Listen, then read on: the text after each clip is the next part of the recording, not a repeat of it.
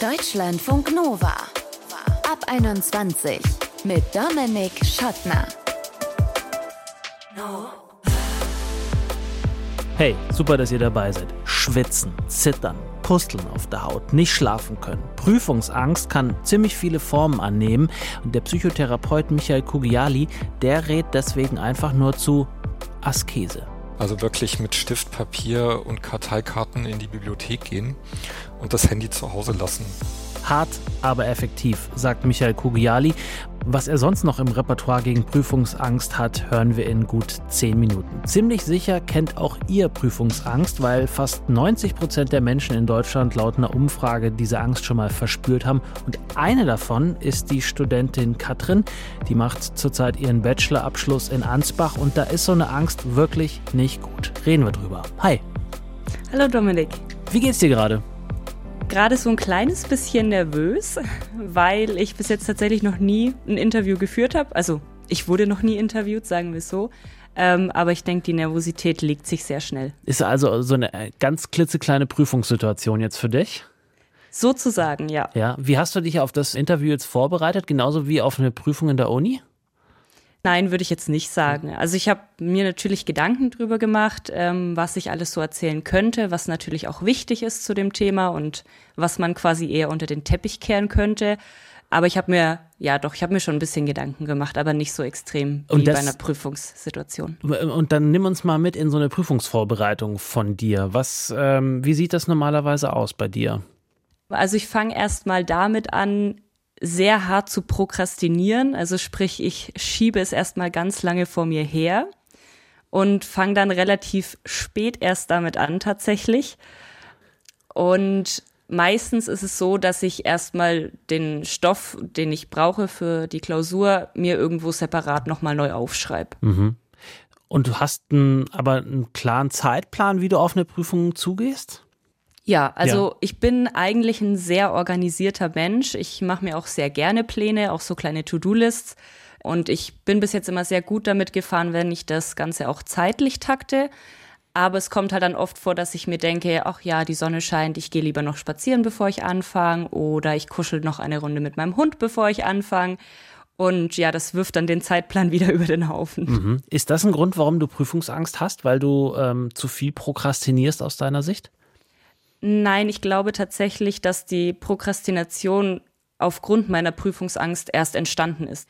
Und ähm, wann setzt diese Prüfungsangst bei dir dann ein? Also du bist jetzt gut vorbereitet, hast das eine oder andere Mal zu viel prokrastiniert, hast aber am Ende irgendwie dein Pensum geschafft. Ab wann merkst du dann so, oh, jetzt werde ich aber ganz schön nervös? Meistens ist es der Tag bzw. der Abend vor der Prüfung. Also ich schlafe dann auch sehr, sehr schlecht. Ich komme ganz schlecht zur Ruhe. Meistens bin ich dann bis nachts um eins oder zwei noch wach und versuche dann irgendwie nochmal alles in mein Hirn reinzuhämmern sozusagen mhm. ähm, und gehe dann irgendwie die ganzen Zettel 5000 Mal nochmal durch, obwohl ich eigentlich weiß, da bleibt nichts mehr hängen. Ja, was sind so Symptome, die du an dir feststellst dann in diesen Stunden? Also ich esse sehr wenig in der Zeit dann. Also mhm. für meine Verhältnisse dann sehr, sehr wenig. Ähm, ich trinke extrem viel Energy, was oh natürlich oh sehr kontraproduktiv ja, ist. Lass es weg. ja, wäre schön, wenn ich es könnte. ähm, ja, und ich werde einfach ultra nervös. Also ich merke richtig so eine innere Unruhe. Ich laufe viel hin und her und bin ja wie unter Strom einfach, so richtig hippelig. Ja. War das schon immer so auch in der Schule? Also ich habe in der Grundschule und in der Realschule keine Probleme damit gehabt. Da habe ich mich irgendwie so durchgemogelt quasi. Mhm. Und es hat dann tatsächlich erst in der Oberstufe angefangen. Also ich habe dann FOS gemacht und habe da eben mein Abitur gemacht. Genau, Fachoberschule. Mhm. Habe dann mein Abitur gemacht. Da fing es dann so ein bisschen extremer an. Und ganz, ganz schlimm wurde es dann tatsächlich in der Uni. Und wie gehst du dann, also dann äh, irgendwie überstehst du die Nacht? Schläfst du dann überhaupt? Ja, doch. Also ich schlafe schon, aber es ist ein sehr, sehr schlechter Schlaf. Dann beschreib mal so, schwappt diese Angst dann von dem Abend vorher dann auch in den Prüfungsraum über oder bist du dann vielleicht ganz ruhig? Gibt es ja auch die Leute. Also es schwappt definitiv über. Also der Prüfungsraum ist für mich die absolute Katastrophe. Das ist das absolute Horrorszenario eigentlich und da ist es auch egal, ob es eine schriftliche oder eine mündliche Prüfung ist tatsächlich. Mhm. Also du bist ähm, sitzt jetzt nicht da und äh, zitterst die ganze Zeit oder Wie müssen wir uns das mm. vorstellen? Also zittern nicht in dem Sinne. Ich merke halt eben diese innere Unruhe, die ich schon am Vorabend habe. Ich fange extrem an zu schwitzen. Mhm. Also ich weiß nicht, ob man das von außen sieht, aber es fühlt sich so an, als äh, wäre ich einfach irgendwie in so einer Sahara quasi und mir läuft so der Schweiß runter. Also es ist kein Zittern, was man hat, wenn einem kalt ist, sondern es ist eher dieses Zittern einfach von innerer Unruhe, das man dann hat. Und wie sind die Ergebnisse am Ende immer so? Ach, das ist eine Glückssache. okay, wovon hängt das Glück ab? Ich weiß es nicht, wer dafür verantwortlich ist, aber ich hatte tatsächlich auch schon Prüfungen, für die habe ich weniger gut gelernt, sage ich jetzt mal, und die liefen super. Also das Ergebnis war eine 2, zum Beispiel. Mhm. Ähm, und ich hatte aber auch schon Prüfungen, da habe ich wirklich gebüffelt bis zum geht nicht mehr und ich bin am Ende durchgefallen. Mhm. Also kann man kein so ein richtiges Muster irgendwie feststellen. Also ich konnte es bis jetzt noch nicht. Hast du denn irgendein Workaround, irgendein Tool für dich gefunden, was dir hilft, diese Prüfungsangst äh, ein bisschen zu lindern? Also, keine Ahnung, ein Kuscheltier oder machst du Sport oder irgendwie sowas? Also ich habe schon diverse Sachen versucht. Ich habe bis jetzt noch nicht das perfekte Tool gefunden quasi. Also ich habe schon im Internet gelesen, man soll sich die Angst in Farben vorstellen und dann soll man sich vorstellen, wie die quasi davon schwebt oder so. Das habe ich alles schon versucht und das hat nicht funktioniert meine einzige Strategie und die ist auch sehr ungesund. Ich rauche eine Zigarette nach der anderen, versuche mit niemandem zu reden und die Situation irgendwie durchzustehen. Okay, ich bin nicht dein Arzt, aber ich würde sagen, Energy Drinks und Kippen zusammen und wenig Schlafen sind auch nicht so die ganz optimale äh, Prüfungsvorbereitung. Aber es ist nur, ein, äh, nur eine Vermutung vielleicht. Ja, da gebe ich dir recht. Was ist äh, mit Menschen oder Tieren in deinem Umfeld? Helfen die dir? Also mein Hund hilft mir natürlich extrem. Aha. Ähm, sobald sie natürlich selber auch ruhig ist. Also wenn ich jetzt merke, sie ist selber auch total hippelig, dann steigern wir uns natürlich gegenseitig rein. Aber in den meisten Fällen ist sie schon so mein Ruhepol. Und auch wenn ich davor mal mit meinen Eltern rede oder zum Beispiel mit meiner besten Freundin, dann hilft mir das schon in gewisser Weise. Aber es ist nicht die Linderung, die ich bräuchte, um die Situation quasi wirklich erfolgreich durchzustehen. Könntest du den Hund nicht mit in den Hörsaal nehmen, wo auch immer ihr die Prüfung schreibt? Also ich weiß, es ist in der Theorie möglich, an der Hochschule, wo ich studiere, einen Hund mitzunehmen. Das kann man abklären. Mhm. Das Problem ist, dass mein Hund leider meine, ich sage jetzt mal, psychischen Krankheiten mit übernommen hat. Okay. Ähm, und sie hat selber eine große Angststörung. Also alles, was irgendwie in Großstädten auch ist oder generell in Städten, da wird sie selber total unruhig. Und ich habe sie noch nicht so lange, deswegen müssen wir da erstmal dran arbeiten. Mhm. Was ist jetzt der Plan? Also ich meine, du machst jetzt, habe ich gerade gesagt, deinen Bachelor-Abschluss gerade. Vielleicht geht es weiter zum Master? Also da bin ich noch zwiegespalten, muss ich ehrlich zugeben. Auch wegen der Prüfungsangst zwiegespalten, oder? Ja, definitiv. Aber auch, weil ich noch nicht so den richtigen Master für mich gefunden habe. Mhm. Also da ist noch die Entscheidung offen. Aber es liegt auch viel an der Prüfungsangst tatsächlich, weil ich mir nicht sicher bin, ob ich mir das nochmal ein, zwei, zweieinhalb, je nachdem, wie lange man braucht, dann Jahre ähm, antun will. Ja, aber so Prüfungssituationen, die vielleicht gar nicht so heißen, weil sie eben keine Prüfung vorne dran stehen haben, kommen ja im ganzen Leben irgendwie auch immer wieder vor. Ne? Keine Ahnung, ob du einen Führerschein hast, wenn man den macht, hat man das ja auch. Oder man, auch wenn man einfach ähm, auf Leute trifft, die man nicht kennt und da will man irgendwie performen, das ist ja auch so eine Art von Prüfung vielleicht. Hast du da ähm, für dich jetzt was überlegt, wie du das angehen willst? Also interessanterweise, wenn ich weiß, dass es nicht bewertet wird, also sagen wir jetzt mal einfach irgendeinen Vortrag, den ich halten müsste, irgendein x-beliebiges Thema, wo ich aber weiß, ich bekomme keine Note dafür, dann habe ich auch kein Problem damit. Also Ach, ich kann spannend. Ja, ich kann in der Regel auch völlig frei und ohne total nervös zu werden äh, vor anderen Leuten sprechen. Aber sobald ich weiß, dass mich diese Menschen bewerten würden, wird es wieder kritisch. Das heißt, jetzt gerade hattest du äh, nicht die Sorge, dass du bewertet wirst, weil hier hast du völlig frei und ohne Stolperer gesprochen über deine Prüfungsangst. Das ist richtig. Vielen Dank, Katrin. Ich habe zu danken. Deutschlandfunk Nova.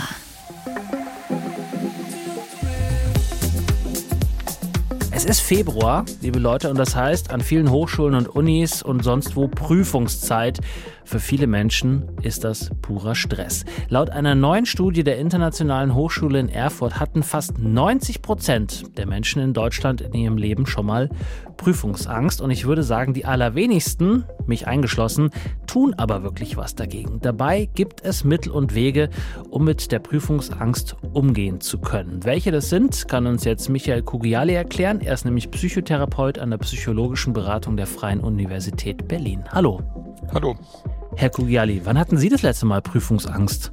Ach, das ist eine gute Frage. Ich bin persönlich, merke ich immer aufgeregter, wenn meine Studierenden bestimmte Prüfungen haben, wenn die zum zweiten Mal ins Staatsexamen Jura gehen zum Beispiel. Da werde ich tatsächlich dann doch ein bisschen selbst nervös. Mhm. Aber meine letzte Prüfung ist auch dieses Jahr genau zehn Jahre her. Und ähm, das war, das hielt sich so in Grenzen, mhm. ehrlich gesagt. Sie haben gerade nervös äh, genannt. Das ist äh, ein guter Hinweis, weil ich würde erstmal gerne wissen, wo ist eigentlich die Grenze zwischen normaler, in Anführungsstrichen, normaler Nervosität und Prüfungsangst? Ja, also wenn ich Vorträge zu dem Thema halte, dann benutze ich das fast immer synonym. Ja, also das heißt, ich würde persönlich das so einschätzen, dass Nervosität und Angst äh, zwei Dimensionen auf derselben Skala sind. Ja, also mhm. Nervosität wäre eine Art niedrig skalierte Angst. Und, ähm, und kann aber auch außerhalb von Prüfungssituationen vorkommen. Ist das vielleicht ja, der natürlich. Unterschied? Naja, Angst kann auch außerhalb von Prüfungssituationen natürlich vorkommen. Ne? Also ja. Angst und äh, Nervosität tauchen ja in allen möglichen Situationen auf, die Menschen als bedeutsam erscheinen. Dann ja. ist die Frage vielleicht, äh, klingt vielleicht ein bisschen blöde oder banal, aber warum empfinden wir denn sowas wie Prüfungsangst? Es ist ja, da geht es ja nicht ums, äh, ums Leben, was ich jetzt mit Angst oft äh, verbinden würde. Ja, was, was Sie ja auch schon richtig sagen, also ums Leben geht es ja bei dem Gefühl, zumindest aus evolutionärer Sicht ja immer. Ne? Also es geht ja um den, äh, das Überleben zu sichern. Äh, deswegen haben wir ja Angst. Ja, und wenn Sie jetzt, äh, Sie haben vielleicht schon mal den Begriff Fight or Flight Response gehört. Mhm. Ja, also dass es in lebensbedrohlichen Situationen darum geht, äh, zu kämpfen oder zu fliehen. Deswegen haben wir die ganze ähm, körperliche Symptomatik der Angst mit Herzrasen, äh, also erhöhtem Herzschlag, äh, schnellerem Einatmen, ja, den äh, zitternden Extremitäten aufgrund der höheren Durchblutung. Ja, das ist ja alles so eine äh, Folge, dass uns diese Situation eigentlich vor einer lebensbedrohlichen Situation schützen soll. Mhm. Ja, und jetzt ist, haben Sie natürlich recht, eine Prüfung ist keine lebensbedrohliche Situation. Äh, nichtsdestotrotz haben wir dieselbe Symptomatik, als wäre es eine lebensbedrohliche Situation, wenn wir Prüfungsangst haben. Also Puls geht ja. nach oben, man schwitzt, mhm. man zittert. Was gibt's noch an Symptomen? Ja, man schwitzt, ja, man wird rot im Gesicht, also die Durchblutung äh, nimmt zu, was man in dem Moment auch nicht haben möchte. Ja, also dass das äh, Bizarre ist eigentlich, dass der Körper sich auf eine Situation so vorbereitet, wo wir eigentlich sehr entspannt und gelassen wirken wollen. Ja, das ist aber nicht nur auf Prüfungssituationen beschränkt. Das haben sie auch, wenn sie äh, zum Beispiel ihre äh, künftigen Schwiegereltern kennenlernen, ja, oder wenn sie irgendwie äh, ein Bewerbungsgespräch das haben. Das ist ja Bewerbungsgespräch ja. oftmals, ja, ja, ja. Ja, genau, genau, genau. Es ist ja auch ein großer Unterschied, ob sie zum Beispiel ein äh, Jobbewerbungsgespräch machen auf eine Stelle, die sie wirklich haben wollen. Äh, dann werden sie nämlich merken, dass sie eher nervös sind, als wenn es so eine Proforma-Bewerbung ist, die man einfach mal so abgeschickt hat, weil es vielleicht sinnvoll war, aber wo man eigentlich merkt, man brennt für diese Stelle nicht. Mhm. Ja, deswegen kann man das auch Studierenden erstmal sagen, also dass man nervös ist, ist erstmal einfach nur ein Zeichen, dass einem diese Prüfung und das damit verbundene Studium etwas bedeutet. Kann man denn Prüfungsangst als Krankheit bezeichnen? Oder kann es dazu naja. werden? Also Angst bezeichnet man eh selten oder eigentlich gar nicht als Krankheit, sondern wenn es äh, einen Krankheitswert hat, würde man eher von einer Art psychischen Störung sprechen. Ja, oder von einer Art Phobie vor einer bestimmten Situation.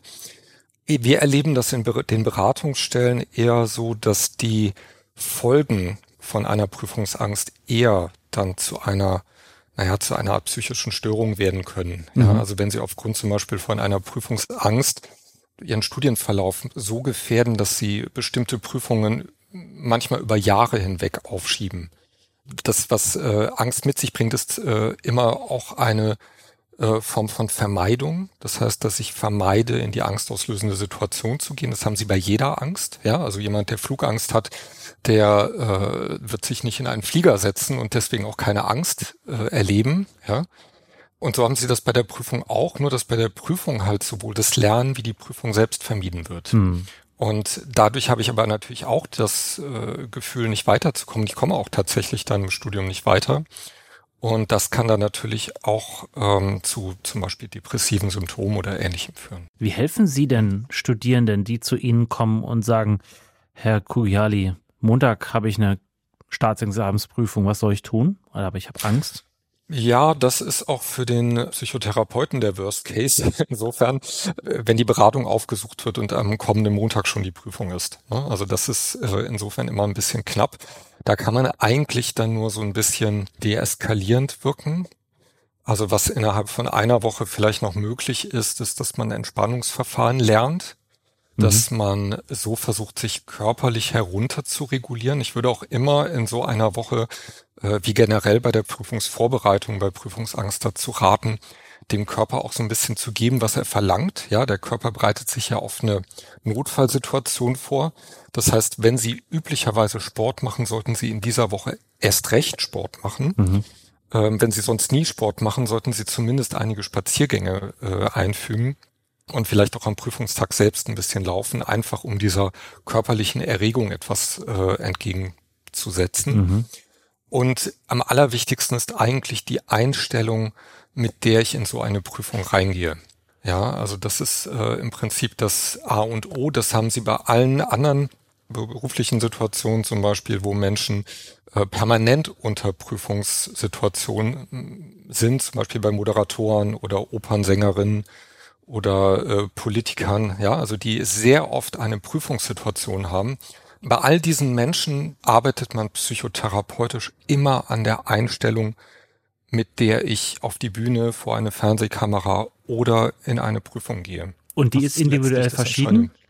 Die ist individuell verschieden. Man müsste gucken, was die negative Einstellung der Person ist. Ja, meist ist es irgendetwas in der Art, ich muss eine perfekte Leistung machen oder ich darf keinen Fehler machen.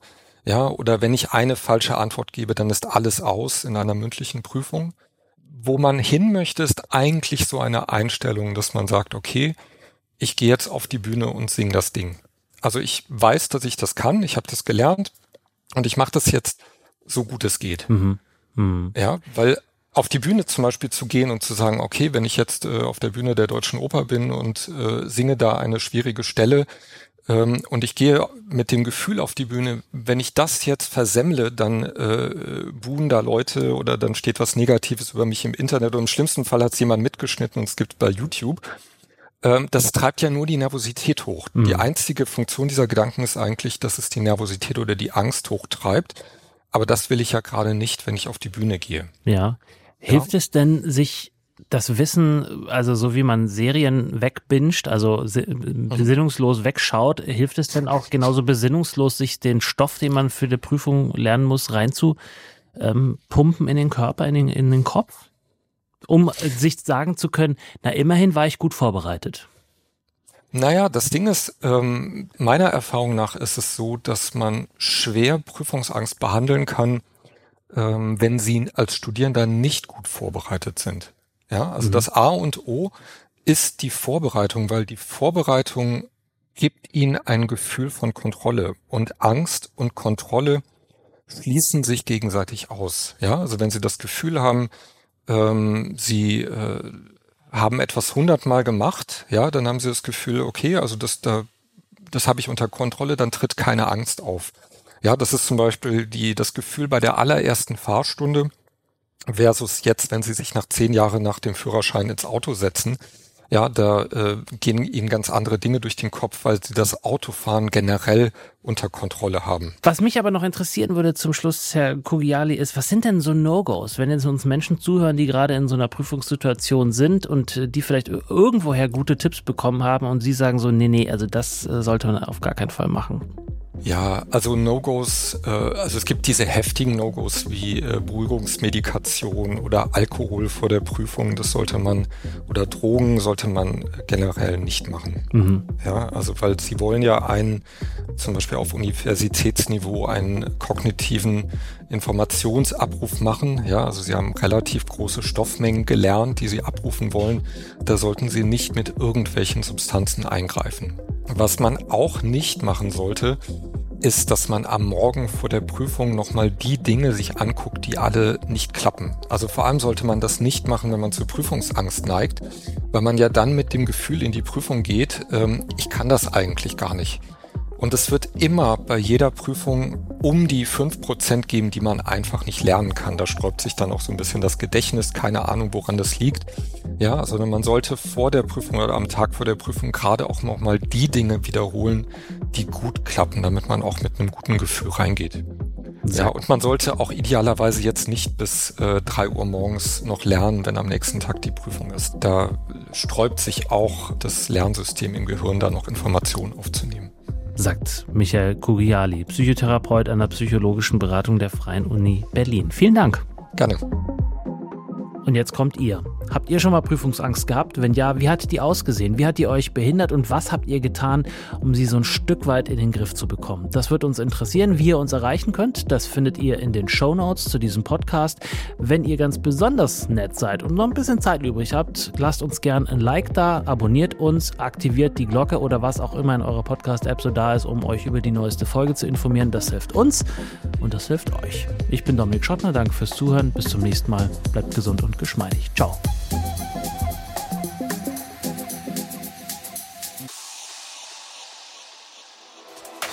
Deutschlandfunk Nova ab 21. Immer Montag bis Freitag auf deutschlandfunknova.de und überall, wo es Podcasts gibt. Deutschlandfunk Nova ab 21.